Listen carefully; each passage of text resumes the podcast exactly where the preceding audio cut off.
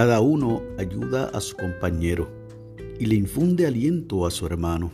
El artesano anima al joyero y el que aplana con el martillo le dice al que golpea el yunque, es buena la soldadura. Luego asegura el ídolo con clavos para que no se tambalee. Pero tú, Israel, mi siervo, tú, Jacob, a quien he escogido, simiente de Abraham, mi amigo, te tomé de los confines de la tierra, te llamé de los rincones más remotos y te dije, tú eres mi siervo. Yo te escogí, no te rechacé. Así que no temas, porque yo estoy contigo. No te angusties, porque yo soy tu Dios. Te fortaleceré y te ayudaré. Te sostendré con mi diestra victoriosa. Y esto es palabra de Dios. Buenos días amigos y amigas, hermanos y hermanos en la fe. Usted está escuchando Reflexionando con el pastor Nelson Abner. Hoy es jueves 30 de junio del año 2022 y este es el día que ha hecho el Señor. Recuerde, 30 de junio, por lo tanto, mire su marbete. Posiblemente expire hoy, así que es hora de hacer los arreglos de último momento para que renueve su marbete. La lectura del aposento para hoy nos llega desde Arkansas, en los Estados Unidos, por la señorita Olivia Orr. Ha titulado la misma Vale la pena compartir. Ya leímos del profeta Isaías capítulo 41 los versos del 6 al 10 en la nueva versión internacional, la lectura bíblica referencial que nos sugiere esta hermana. Pero también nos quiere regalar de la primera carta de Pedro, capítulo 5, el verso número 7, que dice de la siguiente manera, depositen en Él toda ansiedad, porque Él cuida de ustedes. Así nos dice la señorita Orr. Soy estudiante de secundaria y estoy acostumbrada a escuchar la misma pregunta de mis padres cuando llego a casa. ¿Cómo fue tu día? Normalmente respondo con algo superficial como bueno o bien. Tiendo a guardar los detalles para mí misma porque siento que no vale la pena compartirlos. A menudo se me olvida que mis padres no preguntan porque deseen escuchar detalles cautivadores, más bien preguntan porque se preocupan por mí. También noto esta tendencia en mi vida de oración. A menudo se me olvida decirle a Dios cómo estoy porque siento que mis luchas son insignificantes en comparación con las dificultades que otras personas atraviesan en todo el mundo. Pero cuando sí lo hago, ignoro el hecho de que Dios quiere entablar una relación conmigo. Dios quiere saber qué me está causando dolor o qué aflige mi corazón.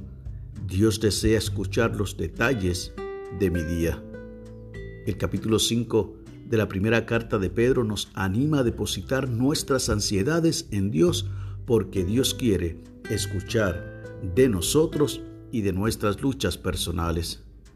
Esto no quiere decir que no debemos orar por el mundo o por otras personas.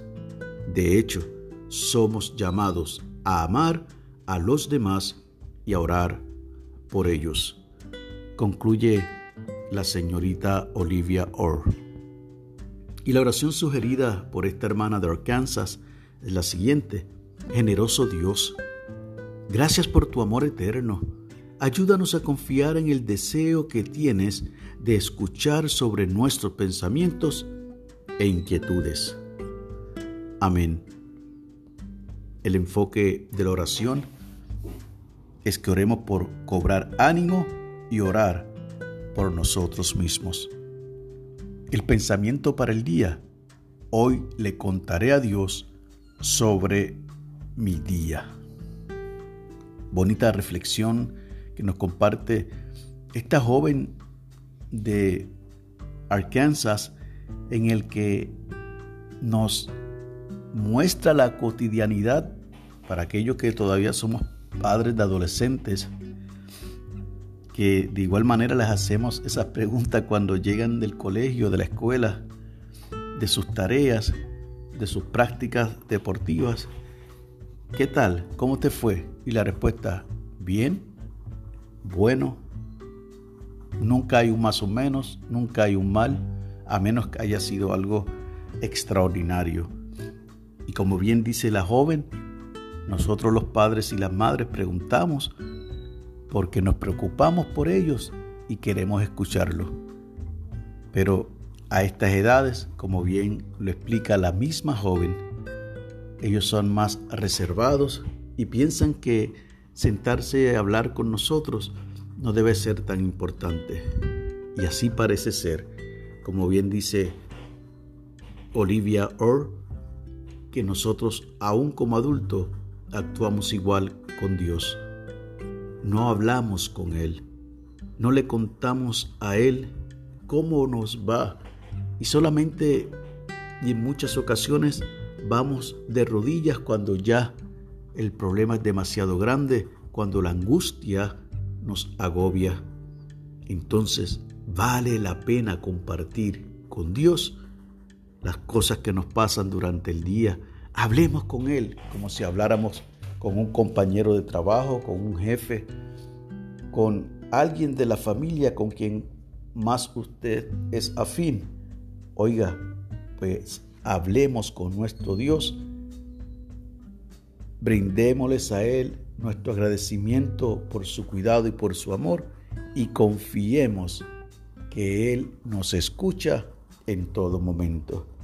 Que Dios te bendiga, que haga resplandecer su rostro sobre ti y para con los tuyos haya paz.